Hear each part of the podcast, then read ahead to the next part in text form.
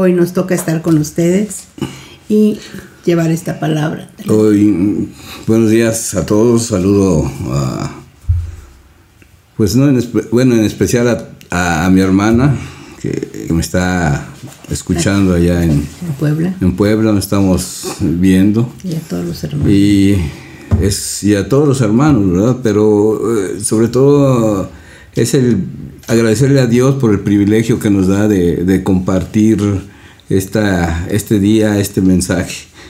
Eh, la iglesia tradicional celebra eh, la resurrección y nosotros también deberíamos de celebrarlo, ¿verdad? Pero hay, hay situaciones a veces que como que nos, nos impiden el, llevar a cabo esta, esta celebración como, como debería de ser le voy a pedir a mi esposa que, que, me acompañe en una oración para iniciar esta, esta palabra. Señor y Padre bendito, en esta hora venimos delante de tu presencia con un corazón agradecido, Padre, por tu gracia, por tu misericordia, por tu fidelidad, Señor, porque lo podemos ver cada día, cómo tú nos guardas, cómo tú nos cuidas, cómo tú nos sostienes y nos bendices, Padre, aún en medio de cualquier circunstancia, por difícil que ésta sea, Señor bendito. Yo te doy gracias por la vida de mi esposo. Te pido, Señor, que sea tu Espíritu Santo el que descienda en medio de nosotros, el que unja nuestros labios, que no sea nuestra sabiduría ni nuestra prudencia, que seas tú, Señor, hablando a través de nosotros, dándonos esa palabra de aliento, Señor. Prepara nuestros, nuestros corazones, abre nuestros oídos espirituales, pero sobre todo toma cautivo nuestro pensamiento y llévalo sujeto ante tu presencia, que nada nos distraiga, Señor, que toda obra del enemigo sea deshecha en el nombre de Jesús, Señor, y que la transmisión pueda fluir conforme a tu perfecta voluntad. Te damos gracias en el nombre de Cristo Jesús. Amén. Hay, un pasaje en la, en la, en, la, Biblia, Pablo le escribe a los Corintios acerca de la resurrección. Si me acompañan, vamos a leer 1 de Corintios 15, 14. Perdón.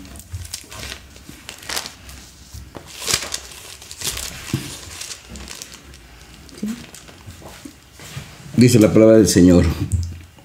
En 1 Corintios 15, 14 dice, y si Cristo no ha resucitado, nuestra predicación no sirve para nada, como tampoco la fe de ustedes.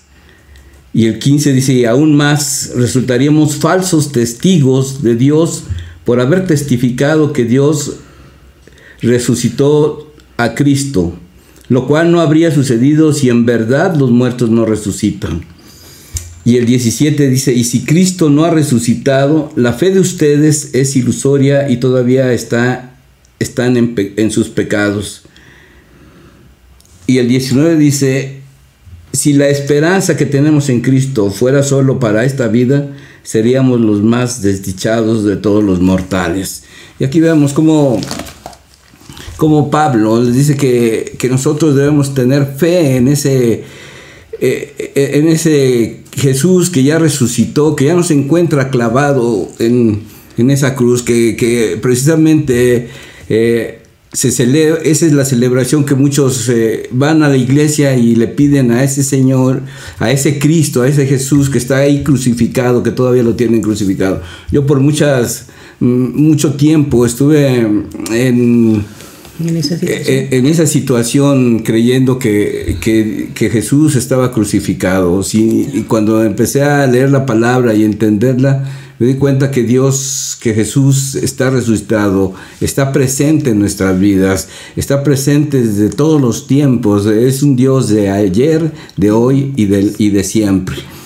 Y, en, esa, en, esa situación, eh, hermano, yo quiero compartirte hay unos pasajes en la Biblia que, nos hablan de esa fe que debemos de tener, que no debemos de claudicar a pesar de las situaciones que nosotros estamos viviendo, a pesar de las situaciones que estamos eh, viendo, que estamos escuchando en la cuestión de salud, en la cuestión económica.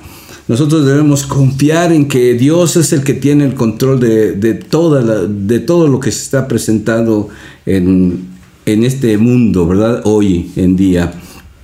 Y yo quiero que, me acompañen a la, al pasaje de Marcos, Marcos 5, 21, 43, donde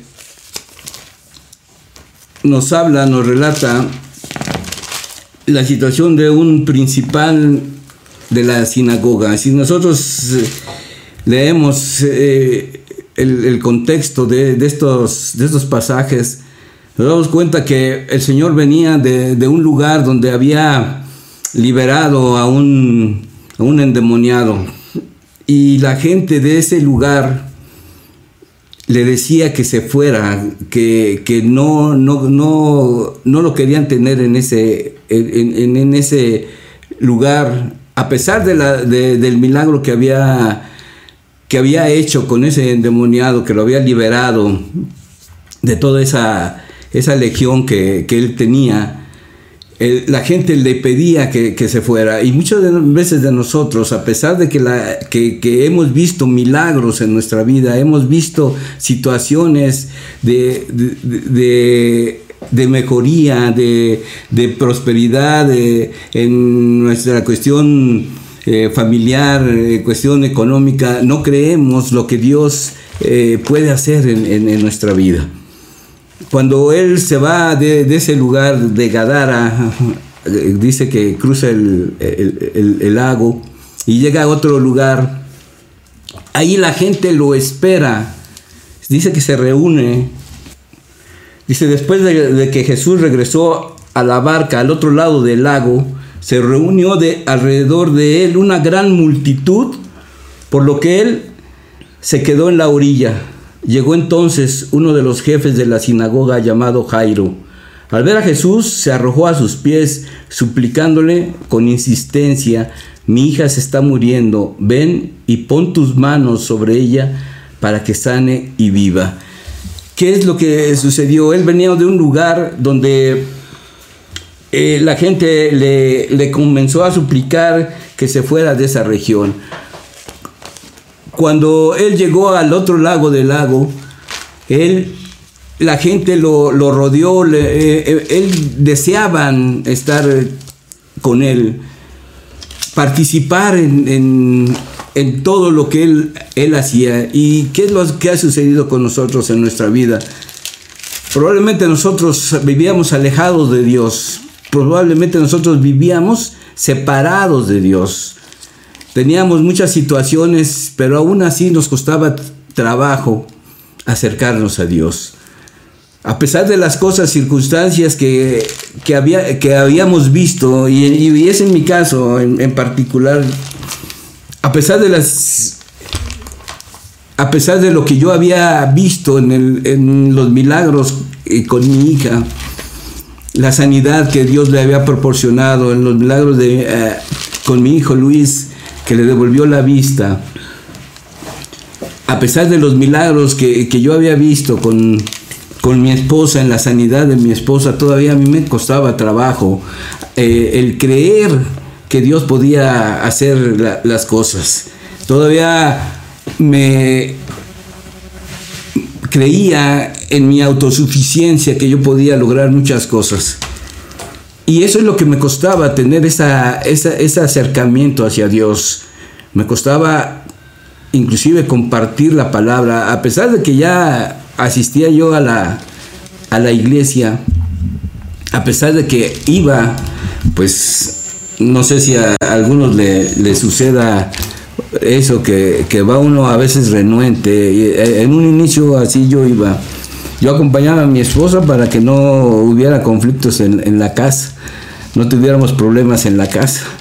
Pero en realidad no, no le había yo rendido mi vida a Cristo como, como ahora yo lo, siento, lo, lo, experimento cada vez que, tengo esa intimidad con Dios, que comparto su palabra, que comparto lo que Él ha, ha hecho en mi vida, lo que está haciendo en mi vida y en mi matrimonio. Y, esa, es, la fe de que, de que habla Jairo. Que él, a pesar de la posición que guardaba en la, en la, sinagoga, que era el principal de la sinagoga, pero cuya hija se estaba enferma, él puso a un lado su posición, su poder, su prestigio, su orgullo para venir a Jesús e implorarle que sanara a su hija.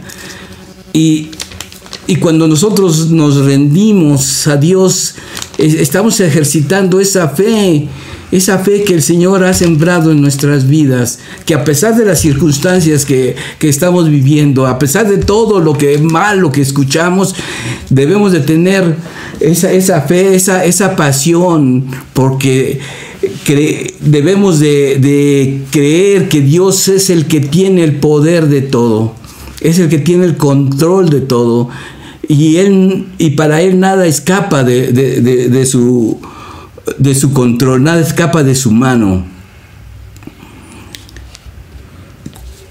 Cuando, cuando yo le dije al Señor en una, en una noche de oración que, que Él transformara, cambiara mi corazón, cambiara, eh, que quitara todo eso que, que, estorbaba el fluido de su espíritu en mí.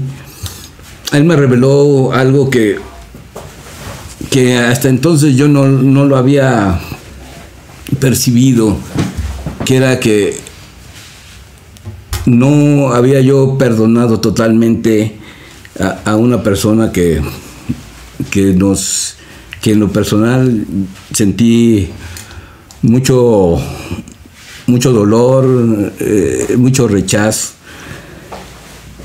Y cuando él el señor me lo me lo reveló y, me dijo, tienes que perdonar a tu padre, tienes que perdonar todo lo que, todo ese dolor que tú has traído para que yo pueda hacer cosas grandes en ti, en tu vida. Y ese, ese fue el, el momento en que, que yo expresé eh, ese, ese perdón y, le pedí a Dios que, me perdonara por, por no haber eh, sido lo suficientemente agradecido con Él, a pesar de las circunstancias y a pesar de todo lo que Él estaba haciendo en mi vida. Cuando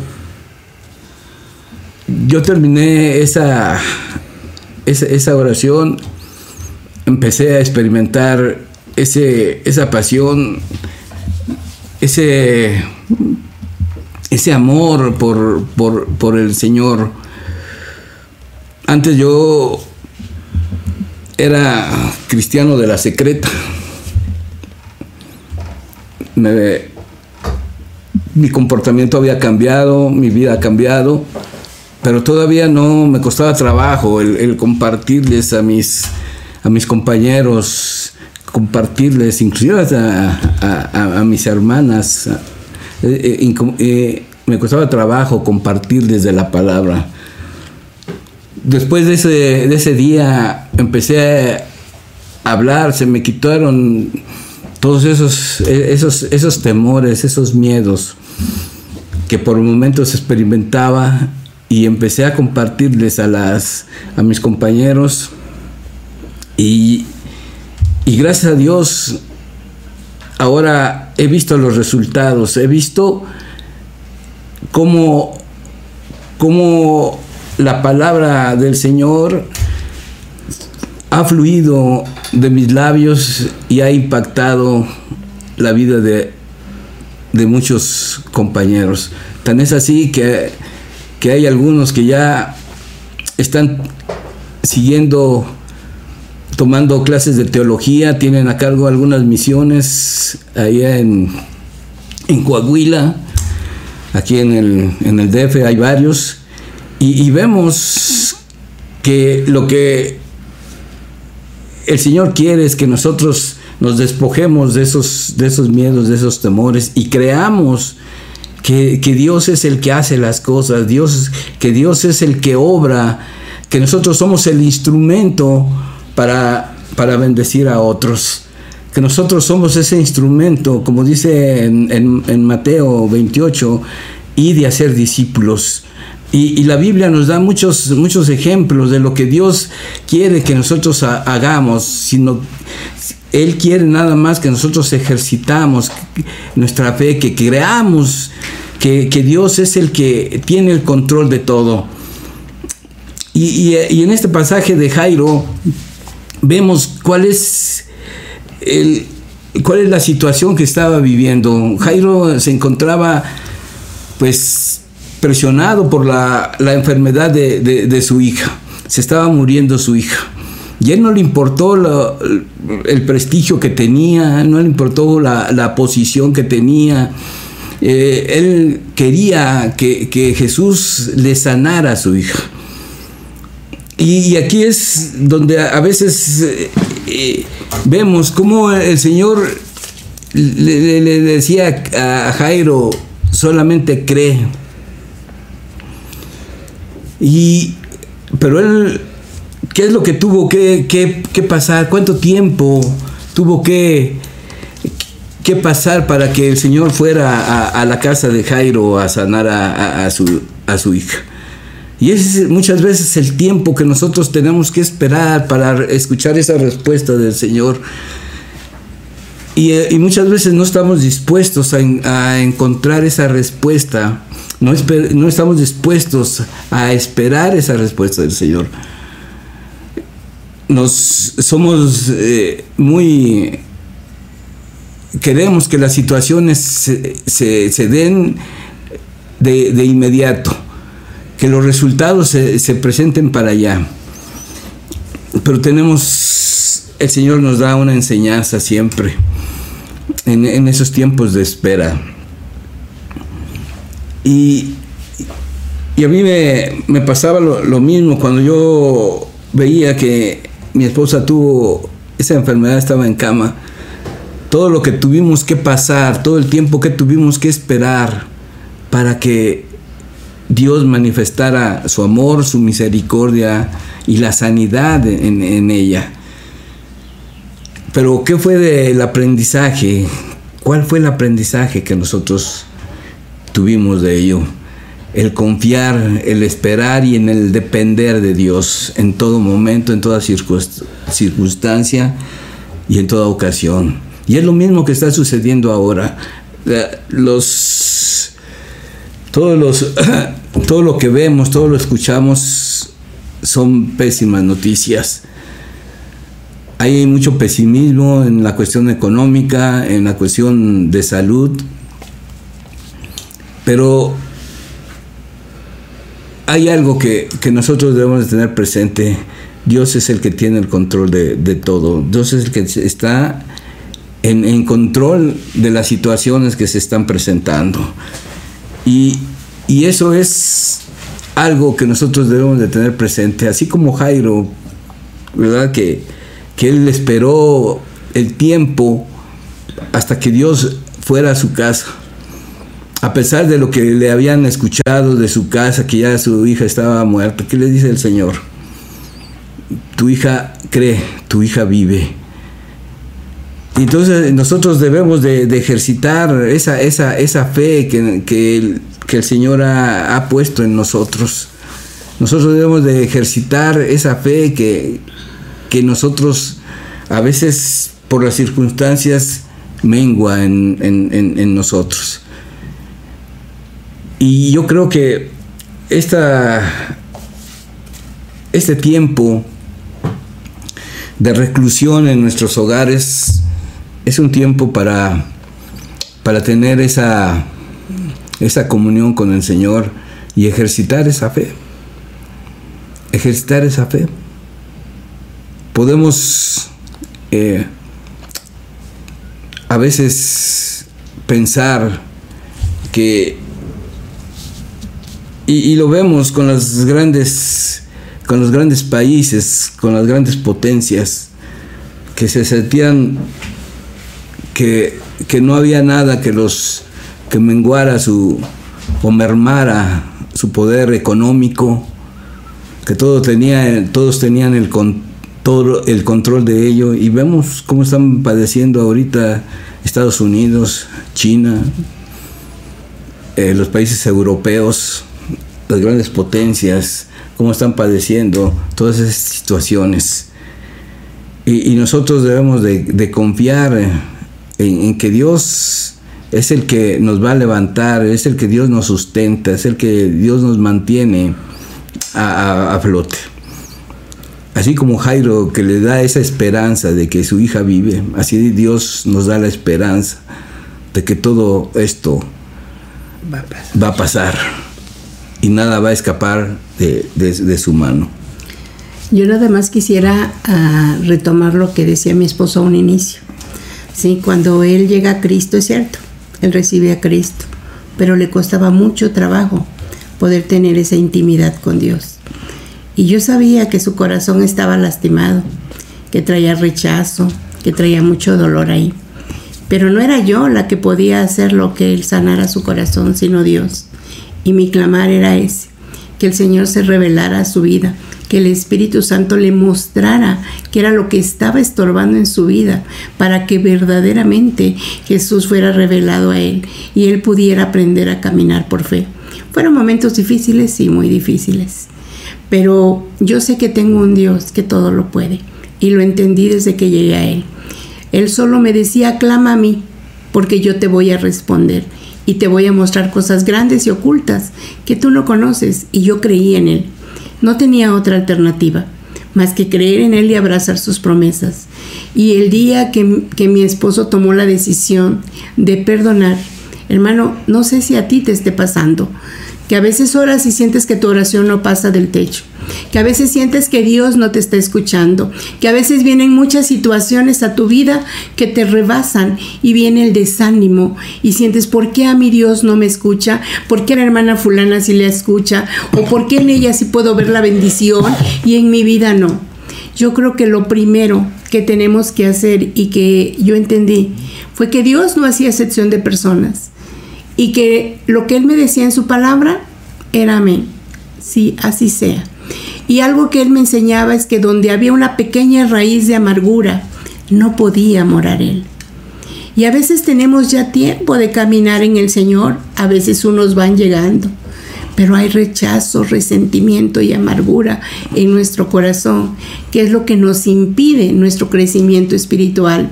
Y somos cristianos que nos quedamos como bonsai, así chiquititos, no crecemos, nada más engordamos, pero no crecemos. ¿Por qué? Porque no nos hemos atrevido a aventarnos un clavado a nuestro corazón y reconocer que hay amargura, resentimiento y rechazo, pero sobre todo de tomar la decisión de sacar toda esa basura que me está impidiendo crecer, que me está impidiendo que el Espíritu de Dios fluya en mí, que mi fe sea fortalecida y que aprenda a caminar yo por fe y no por circunstancias, ni por vista, ni por emociones. Van a venir muchas cosas a nuestra vida, sí, pero es nuestra responsabilidad guardar nuestro corazón, sobre todas cosas guardadas. ¿Por qué? Porque de Él mana la vida. Tener una buena relación con Dios, aún en esos momentos difíciles, de situaciones difíciles, ¿a dónde iré? sino a su presencia, a derramar mi corazón, a poner todas esas circunstancias delante de Él, porque Él es el único que me va a levantar, es el único que va a renovar mis fuerzas, es mi proveedor, es mi hacedor, es mi sanador, es mi sustentador y es mi todo. ¿Sí? Pero nos volvemos incrédulos por la basura que hay en nuestro corazón hasta que tú tomas la decisión y la determinación de perdonar y de sacar todo eso. ¿Sí? Lo primero que tienes que vencer para poder ver esa basura es la soberbia, hermano porque ese es el enemigo número uno del cristiano. Ah, es que yo ya recibí a Cristo, es que yo voy a la iglesia, yo estoy en mi sede. Pero ¿cómo es el comportamiento con tus padres? ¿Cómo es el comportamiento con tu esposo? ¿Cómo es el comportamiento con tu esposa? ¿Cómo es el comportamiento con tu prójimo? Ahí vas a demostrar el verdadero amor de Dios hacia los demás. Y si te cuesta trabajo amar a tu enemigo, quiere decir que no has perdonado, que hay resentimiento, hay rechazo, hay amargura en tu corazón. Y eso va a secar tus huesos. Y a veces dices, no, es que eso me pasó cuando yo era niño. Sí, pero cuando llegas a Cristo, te dice, ven y pongámonos a cuentas, entrégame toda tu vida, toda.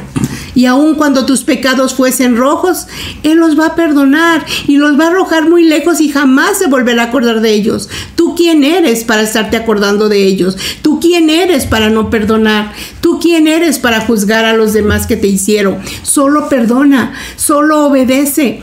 ¿Quieres ver cosas que nunca has visto? Haz cosas que nunca has hecho.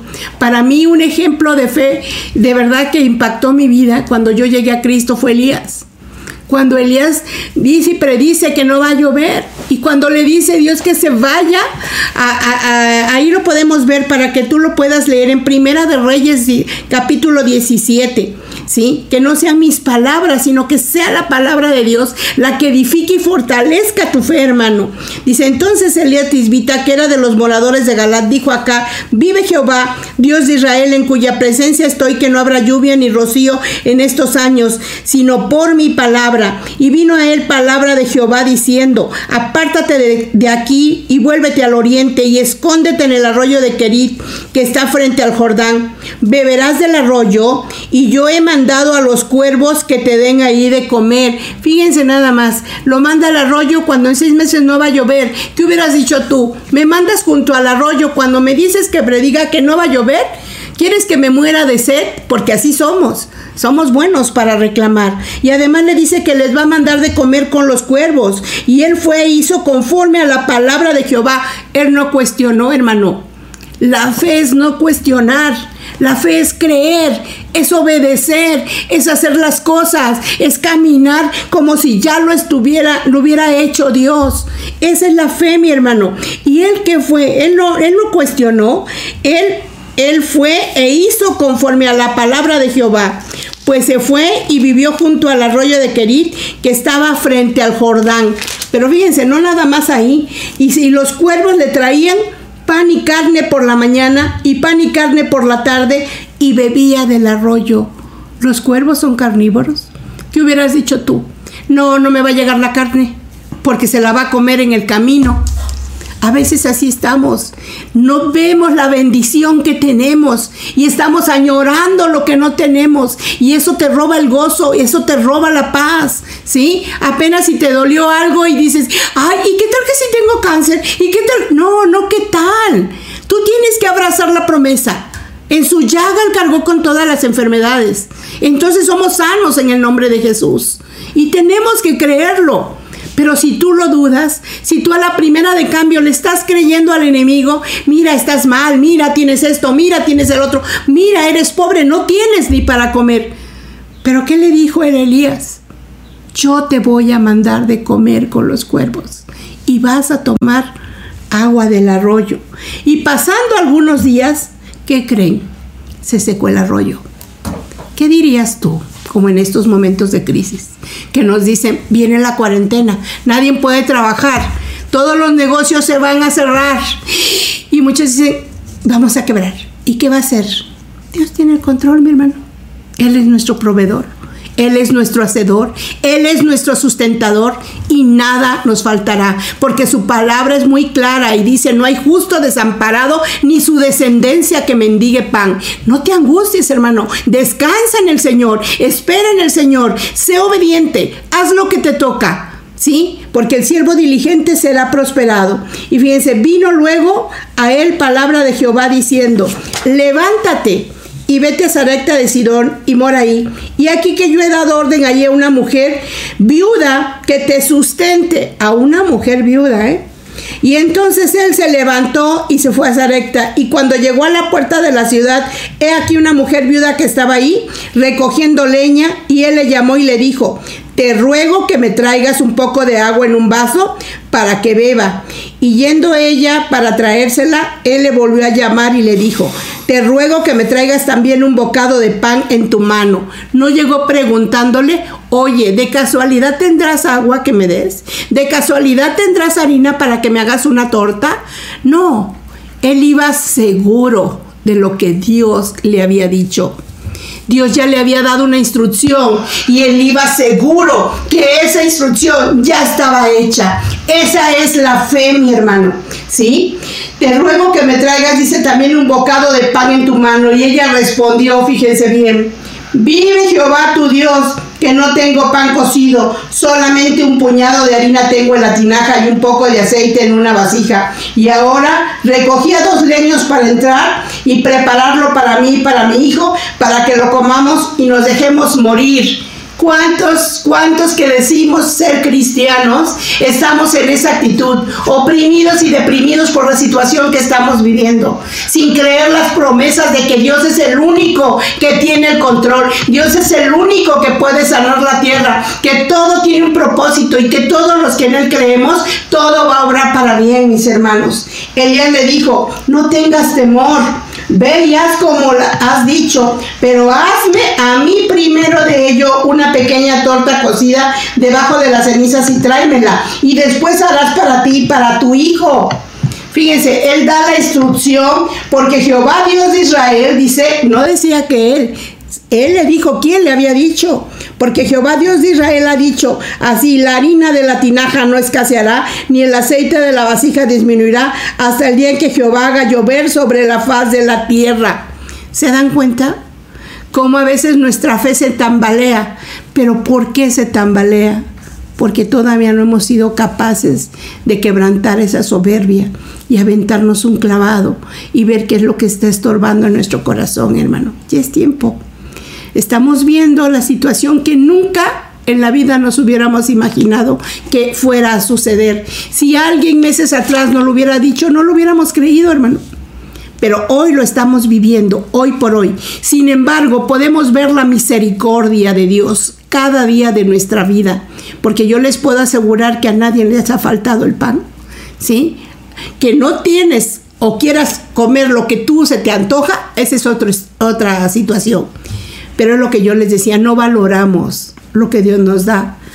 Antes se nos hacía pesado ir al servicio el domingo, llegábamos tarde o a media alabanza, ¿sí? Porque, ay, es que me quedé dormido, es que me fui a desayunar. Ahora anhelamos poder estar reunidos en la iglesia. Pero cuando lo pudimos hacer, no lo hacíamos. Ibas con pesar, ¿sí? Ibas cansado, ibas con desánimo, porque sabías que tenías que ir. No, mi hermano, a Dios no se le va así. Se va con todo tu corazón, dándole lo mejor de ti, creyendo y buscando de Él cada día y abrazando sus promesas y caminar por fe. ¿Qué es la fe? Lo vemos en Hebreos 11.1.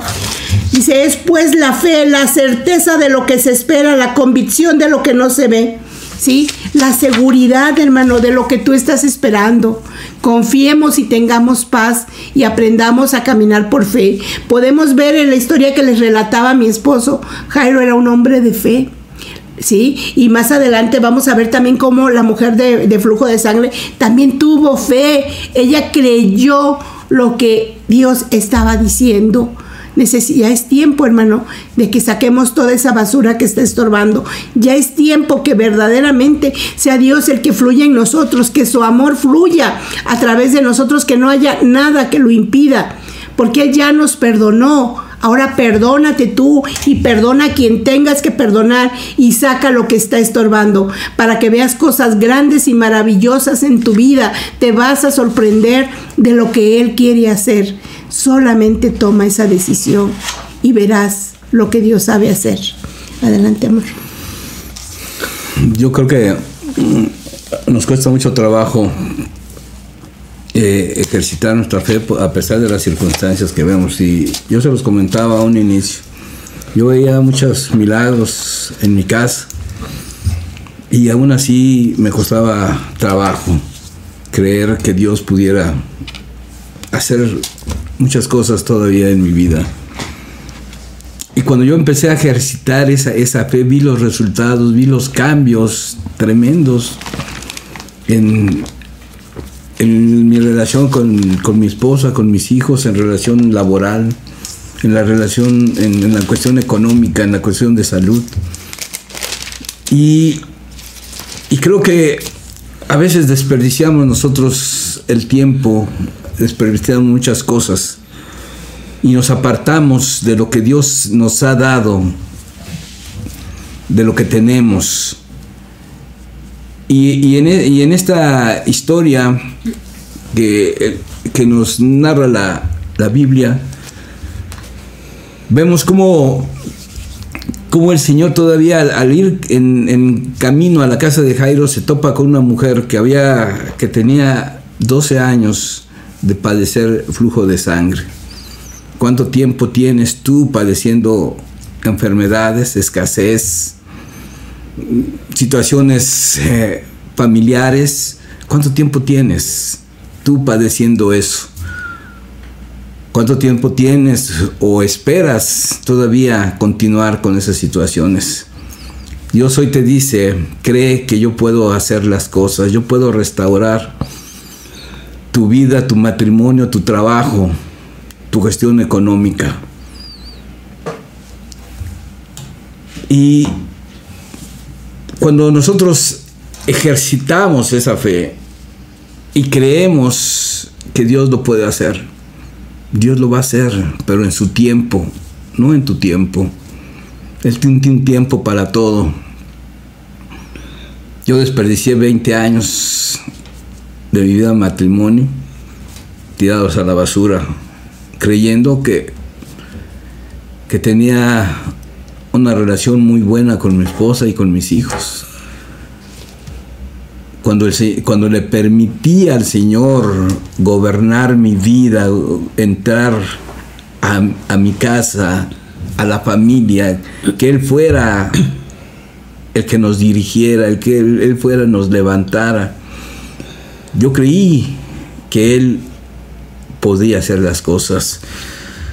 Y vemos los resultados ahora tenemos ya 25 años.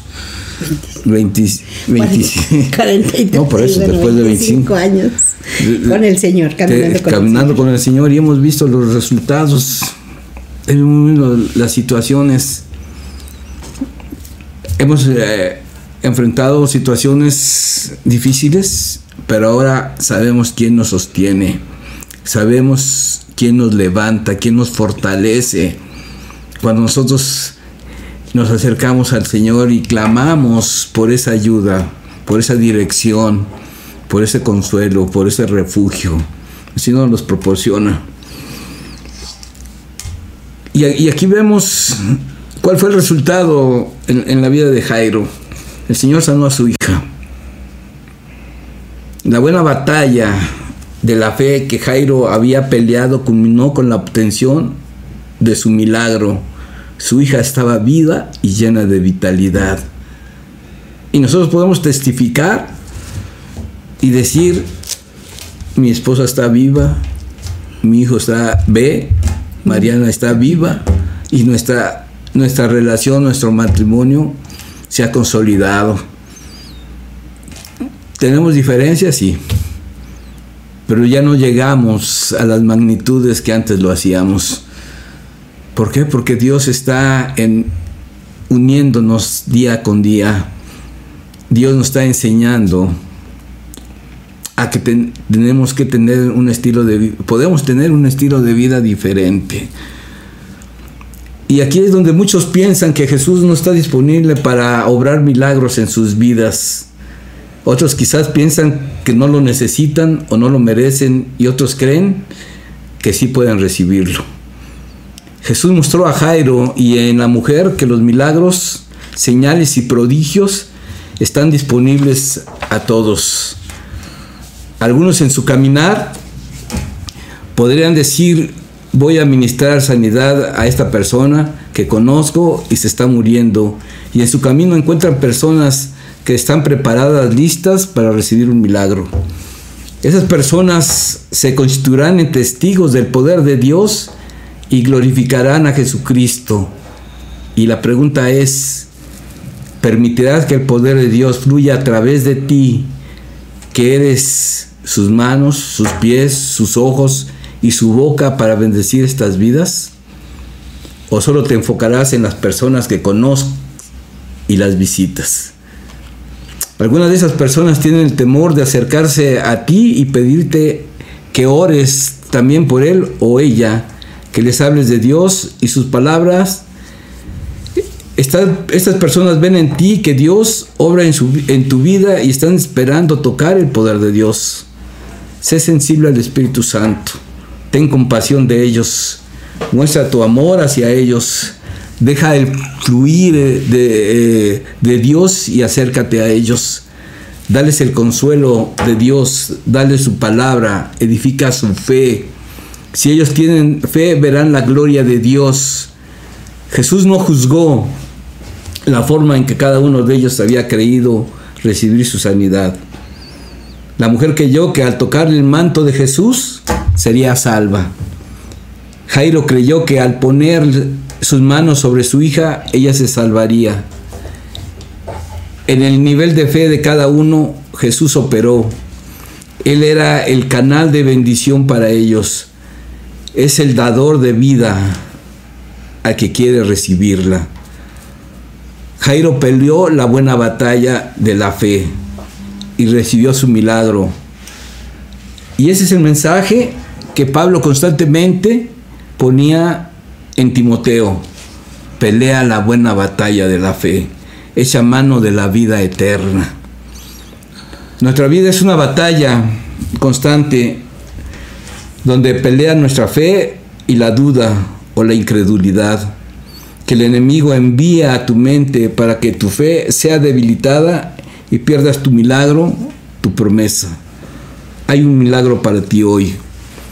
Pelea la buena batalla de la fe y arrebata el poder de Dios que está disponible para todos aquellos que creen en Jesús. Pelea la buena batalla de la fe. No te rindas ante los obstáculos o los problemas que se te vienen encima.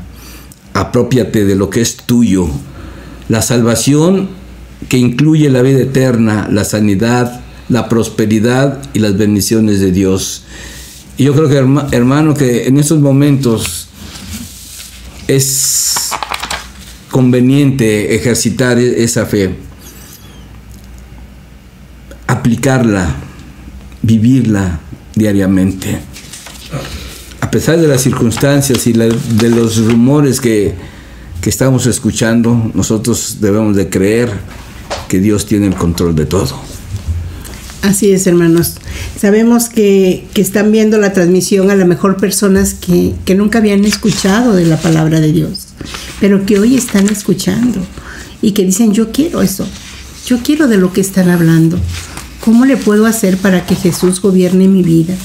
Simplemente, hermanos, Romanos 10, 9, 10 dice, si confesares con tu boca que Jesús es el Señor y creyeres en tu corazón que Dios lo levantó de entre los muertos, entonces serás salvo.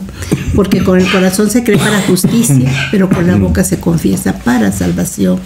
Yo te pido, hermano, que en este momento todos juntos, unánimes, como cuerpo en Cristo, levantemos esta oración e invitar, si tú tienes amigos que hayas invitado a ver la transmisión, que no han recibido de Cristo, o alguna persona que se haya conectado, que hoy dice, yo quiero que Jesús entre a mi vida y la gobierne, quiero que Él cambie mi vida y la transforme, quiero aprender a caminar por fe, quiero es que Él se revele a mi vida. Yo te invito a que hagas esta oración juntamente con nosotros.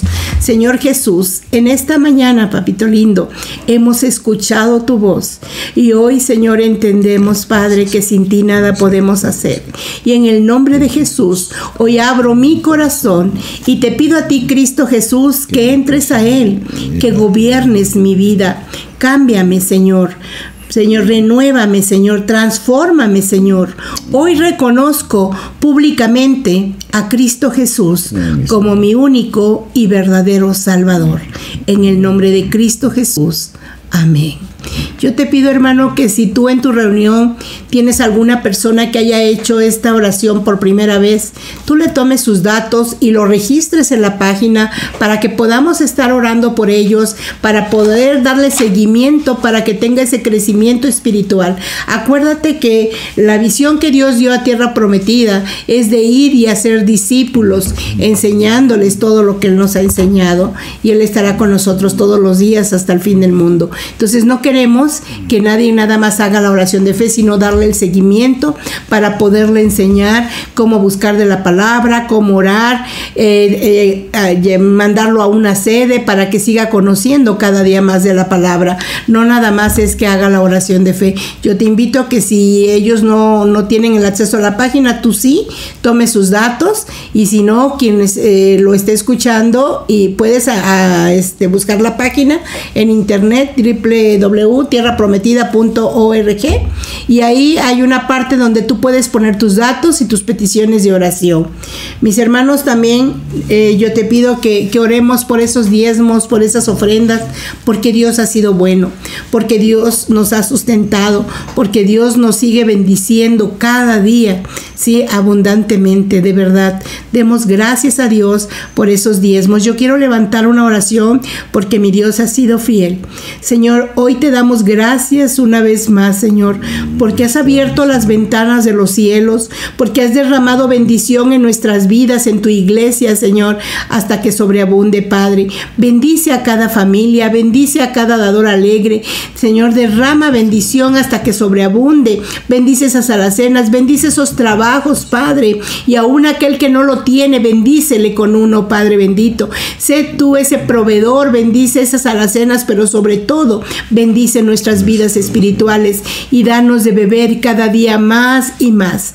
Te damos gracias, Señor, por permitirnos, Señor, compartir lo que de gracia hemos recibido de ti, Padre. A ti sea, Señor, toda gloria y toda honra en el nombre que es sobre todo nombre, Cristo Jesús.